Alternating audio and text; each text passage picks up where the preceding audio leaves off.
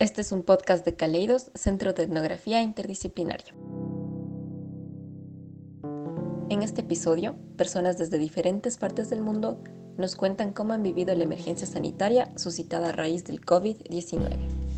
Hi, this is Lars, living and working in Berlin, Germany. Hola, yo soy Isa, estoy en San Salvador desde noviembre del año pasado. Me encuentro en la ciudad de Montreal, en Canadá. Estoy aquí viviendo en, en Monterrey ya aproximadamente ocho meses. Hola, yo vivo en Toronto, Canadá desde hace tres meses. Estoy en Braga, al norte de Portugal. Esta es la región de Miño, desde el sábado 28 de febrero del 2020. Yo vivo en Londres desde septiembre. A ver, yo estoy en Valencia en- desde hace, no sé, desde hace meses. Yo actualmente resido en Denver, pero ahorita en este momento me encuentro en Phoenix, Me Arizona. encuentro en Río de, de Janeiro. Vivo en el estado de Nueva York desde hace un año y medio. Estoy viviendo en este momento en Estocolmo. Vivo en Roma desde el mes de noviembre de 2019 y en Italia desde hace tres años. Vivo en la ciudad de St. John, New Brunswick, en Canadá, del lado del Atlántico. Vivo en el estado de Maryland, en la ciudad de Baltimore,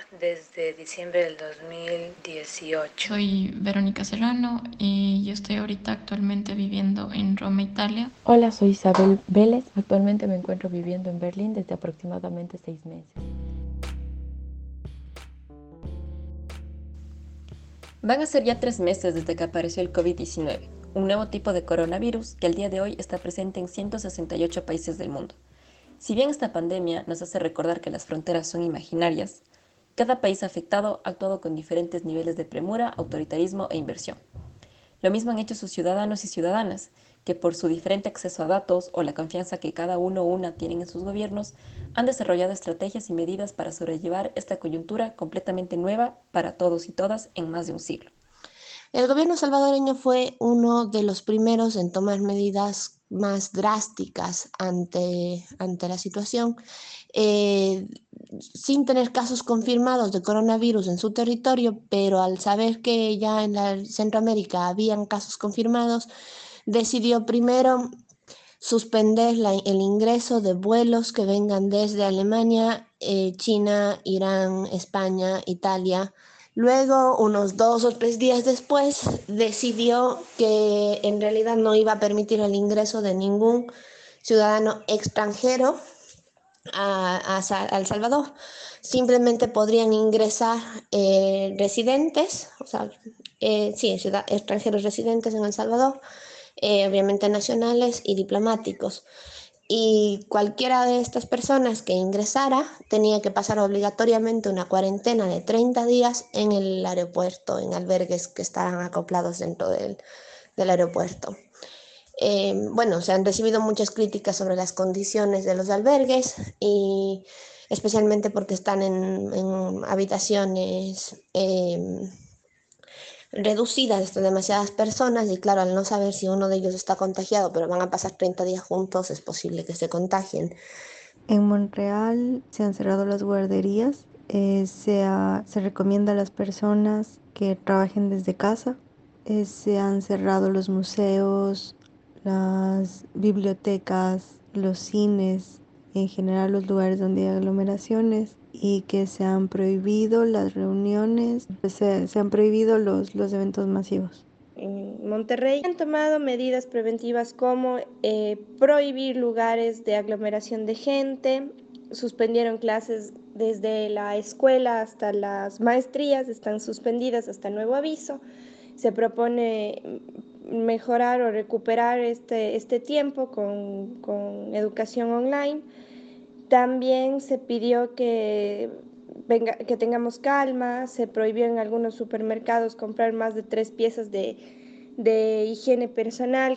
En el Reino Unido la estrategia en un principio fue diferente. Diferente a la que han elegido eh, China, Italia y otros países. La idea es como tratar de que la población joven desarrolle inmunidad y como solo am, como aislar un poco a, a la- a la gente mayor. Pero debido al incremento de contagios y muertes, tuvieron que seguir las mismas medidas que han tomado el resto de países, empezando con el aislamiento. Lo que también ha pasado en algunos países, incluido el Ecuador, es que la población no se tomaba muy en serio o no se daba cuenta de la gravedad de la situación hasta que empezaban a registrarse los primeros casos y a tomarse medidas más fuertes.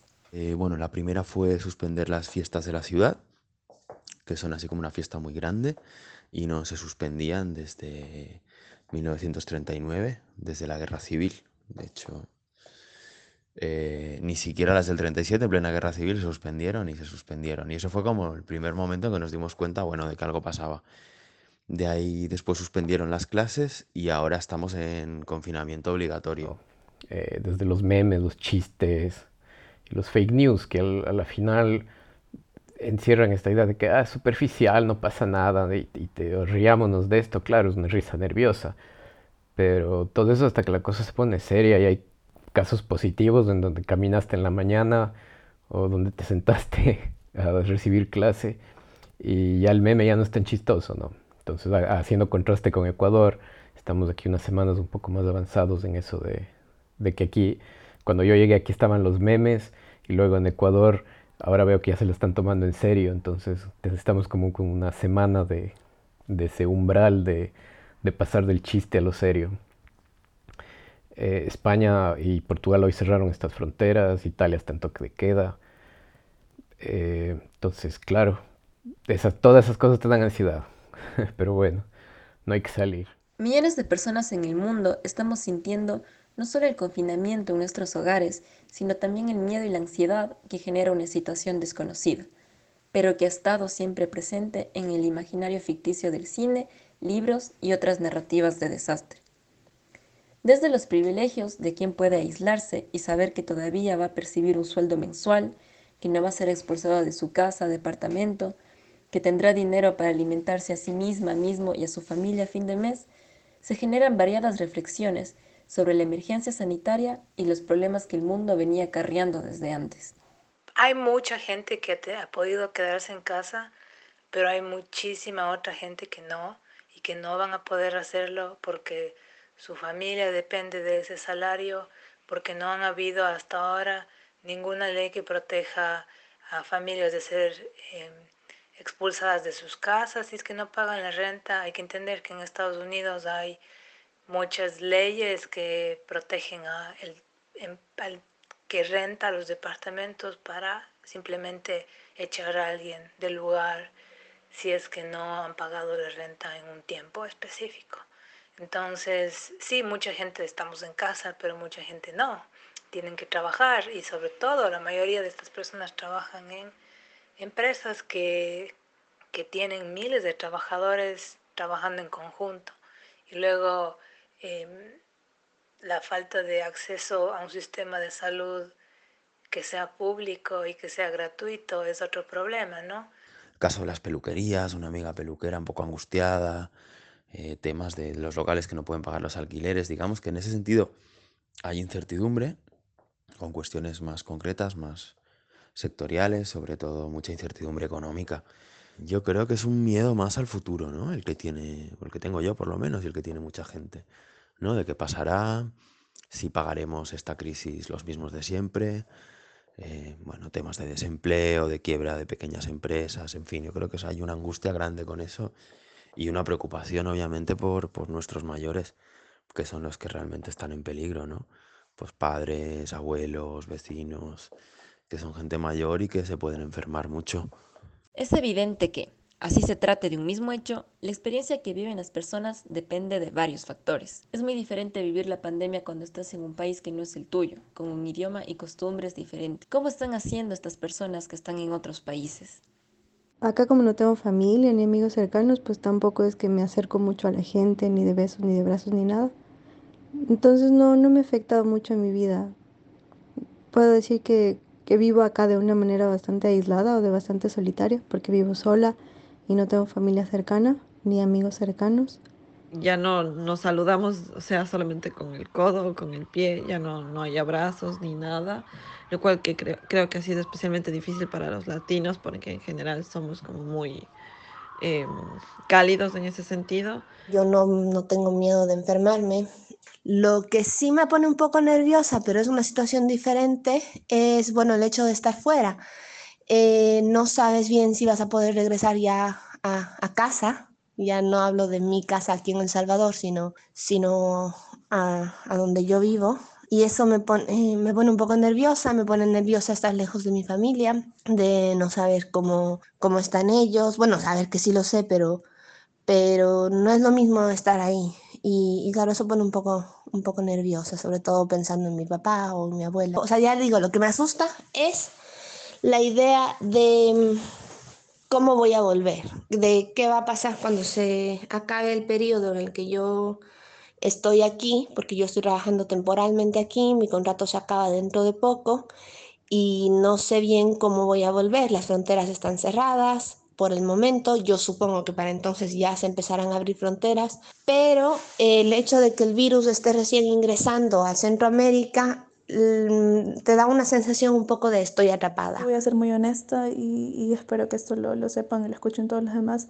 Siento mucho miedo, muchísimo miedo y, y todos los días tengo un ataque de ansiedad porque um, cuando tú hablas esto con cualquier otra persona te dicen como que, bueno, estás en otro país como Canadá, el sistema de salud es casi que uno de los mejores en todo el mundo, no te vas a morir, eh, si te da, si te llega a dar el virus, ten en cuenta que estás en un país muy desarrollado, te van a atender, o sea, no estás en Ecuador, pero creo que alguien, o sea, creo que, creo que la gente se olvida de, de algo tan básico como estar con la familia en situaciones como estas. Y sí tengo mucho miedo de lo que vaya a pasar. A lo largo de estos días nos hemos preguntado, ¿cómo nos relacionamos con los datos epidemiológicos, con las estadísticas de muerte y morbilidad? Y es que un dato puede producir pánico o tranquilidad. Una tasa, por ejemplo, no es solo una tasa. Es una esperanza, es una alerta, juega un rol para las y los tomadores de decisiones, para establecer medidas, disciplinar o disuadir el pánico social.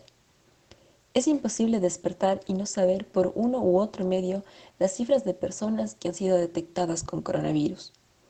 Pero, ¿cómo se están relacionando con sus datos en otras partes del mundo? Y más importante aún, ¿quiénes proveen de estos datos? Me, me, está costando un poco mantener la concentración debido a la situación actual de, de, de, estar tanto al tanto de las noticias y de ver cómo se desarrolla toda la la situación tanto en Roma como en el resto del mundo, más aún eh, con amigos y familia en otros países en donde recién está empezando a desarrollarse todo. Los canales de comunicación más usados por mi persona han sido las cuentas de la policía de Berlín, así como el Senatis Verwaltung Integration y algunas cuentas de Twitter y Facebook. Desde mi punto de vista, por medio del gobierno alemán, siempre se nos ha informado todas las medidas y Angela Merkel siempre ha estado informando al país de las decisiones que han sido tomadas o las decisiones sobre las cuales se está discutiendo actualmente. Aunque de mi parte, al no manejar también el idioma, se me ha hecho un poco difícil el entendimiento total de los nuevos regímenes aplicados. La información ha sido clara y precisa, hecha justamente comprensible para todos y que pueda ser acatada. So, official channels of communications are press conferences here in Germany. We are having a very good system of TV stations, newspapers, and radio stations who are giving us the information we need. In social media, a lot of rumors, fake news circulate, so the government has a lot of work to do to make this clear. So, where did I get my information? I personally get my information from newspapers on the web. Lo cierto es que, cuando confías en los datos que proveen las fuentes oficiales, aumenta la sensación de seguridad, mientras en algunos países las principales fuentes de información son los correos electrónicos y las redes sociales, en otras partes del mundo miran estas fuentes con desconfianza. En estos días, en el Ecuador, se ha percibido a través de redes la sensación de que se nos oculta la información, o lo contrario, una queja sobre la sobreexposición a la misma. Sea que confiemos o no en nuestras fuentes, en este momento mantenemos una relación tensa y expectante con los datos. La falta de información, en algunos contextos, ha hecho que las personas asignen al COVID-19 que no es más que una cadena de ADN, una nacionalidad, condición migratoria, clase social y hasta edad o estado de salud, generando imaginarios que han reforzado estigmas y acciones discriminatorias y xenófobas, acentuándose hacia personas de origen o rasgos asiáticos. Cuando recién salió el problema, había mucha xenofobia para las personas que tenían rasgos asiáticos o rasgos eh, chinos. Entonces la gente evitaba estar con ellos, eh, me pasó alguna vez que ah, hubo un compañero que una, llegó otro compañero que es de China y se sentó al lado de él y esta persona se paró y, y se cambió de puesto, cosas así. En la escuela muchos niños les estaban haciendo bullying a niños asiáticos y diciéndoles como que tienen el coronavirus, no se acerquen a ellos, molestándoles. Ha habido, ha habido casos de bullying a niños asiáticos, ha habido casos de bullying a la comunidad en general. Además de ir en contra de la dignidad humana, la discriminación ha repercutido en la economía de estas comunidades. Sé que también aquí en el, en el barrio chino, por ejemplo, la, las ventas de algunos restaurantes han caído 70% o cosas así. Entonces yo creo que sí ha habido xenofobia, pero como la enfermedad ahora está tan eh, esparcida, entonces creo que sí ya se ha disminuido. La gente no iba a los comercios chinos, ¿no? Los primeros días, como que había un poco de, de miedo a, al tema de los chinos. Había gente que iba, gente que no. Eh, después ya cerraron todos los comercios chinos, fueron los primeros en cerrar. Entonces, más que xenofobia, había como un poco de que ellos saben más que el resto y entonces tienen miedo porque saben cosas que el resto no sabemos. El virus también ha confrontado a diferentes comunidades, reavivando el regionalismo dentro de países e instituciones. Se dio mucha discriminación a los estudiantes de mi facultad por ser los culpables de llevar esto a la ciudad y cerrar la U y, y, y el cataclismo, a nivel que la decana tuvo que dar comunicados y eso para mantener el ambiente de respeto entre todos, todas, súper denso. Sí que ha sido súper fuerte, es cuando se declaró el, el brote en Madrid eh, y hubo el rumor de que se iba a cerrar Madrid y muchísima gente de Madrid, con ya muchísimos casos y, y la epidemia muy fuerte allá en Madrid, viajó a, sus departamentos en la costa. Y en los pueblos de costa la gente tuvo una reacción de mucha indignación y un poco de miedo a los madrileños y mucha furia. De hecho, en algunos pueblos hasta llegaron a montar barricadas para que los madrileños no pudieran cruzar. Y, y la mayoría de municipios de la costa obligaron a los madrileños a confinarse en casa. Se cerraron las playas, que es donde están ellos. Los pueblos siguieron funcionando, pero las playas las dejaron incomunicadas. Y hubo como mucho odio en redes a los madrileños de, de todas las provincias eh, donde los madrileños tienen casas y, y, se estaban saliendo. Sin embargo, no todo es negativo. También han sido registrados eventos llenos de solidaridad y empatía. Hay incluso ahorita una campaña de Facebook en donde se está incentivando a la gente que vayan a estas pequeñas tiendas asiáticas a comprar comida. Es, es, bastante sorprendente ver la capacidad de adaptación del ser humano y cómo salen en estos casos de, de cantar en los balcones o de la gente que ayuda a la de, de compras, de ayudar a comprar a la gente, eh, hacer las compras de la gente vulnerable o de los cuidados hacia la gente que sigue trabajando, la, eh, que tiene que seguir trabajando y gente que se ofrece para ayudarles con, lo, con el cuidado de los hijos o este tipo de situaciones que salen, que son de trabajo comunitario y de ayuda social. I mean, this is uh, now the message from Monday. Nobody knows um, if it is the same situation on Tuesday. Greetings. No sabemos cuánto tiempo durará esta emergencia, pero lo que sí es claro es que el COVID-19 está cambiando la dinámica del mundo entero. Podría ser esta, además de una pandemia memorable, una oportunidad para imaginarnos una nueva cotidianidad pensada desde la empatía y el autocuidado, un mundo que reflexione sobre la validez y permeabilidad de sus fronteras y en última instancia, un mundo que habiendo experimentado la fragilidad de la vida, ponga de una vez en marcha políticas económicas y medioambientales para frenar la crisis climática